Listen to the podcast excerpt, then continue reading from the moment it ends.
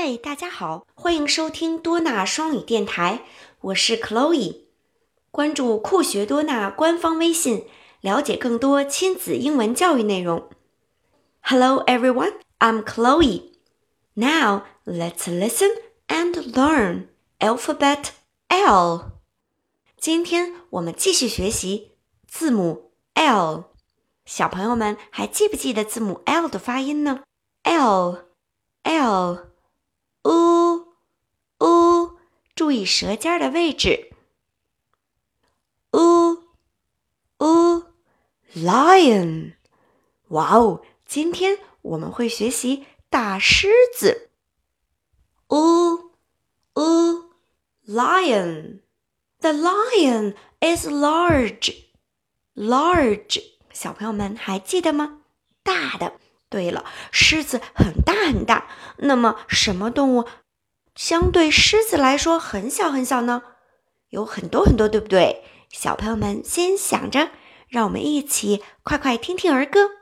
Now let's listen to a chant.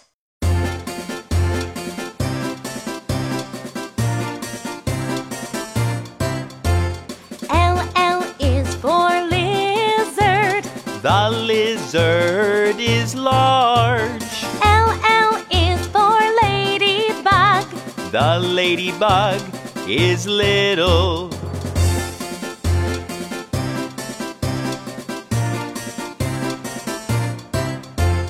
L L is for lion. The lion is large. L L is for lamb. The lamb is little. 哦，听出来了吗？The lamb is little. 哦，小羊是非常非常的小的。Lamb，绵羊。Lamb. The lamb is little.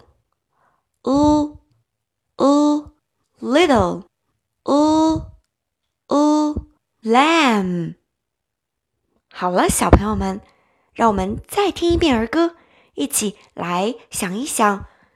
The lion is large, the lamb is little. See you，我们下一期见，拜拜。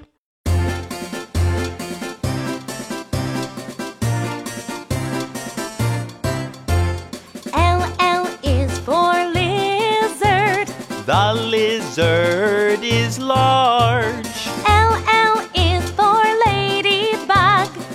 Ladybug is little.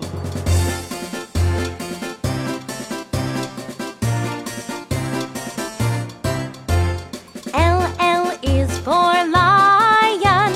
The lion is large. L L is for lamb. The lamb is little.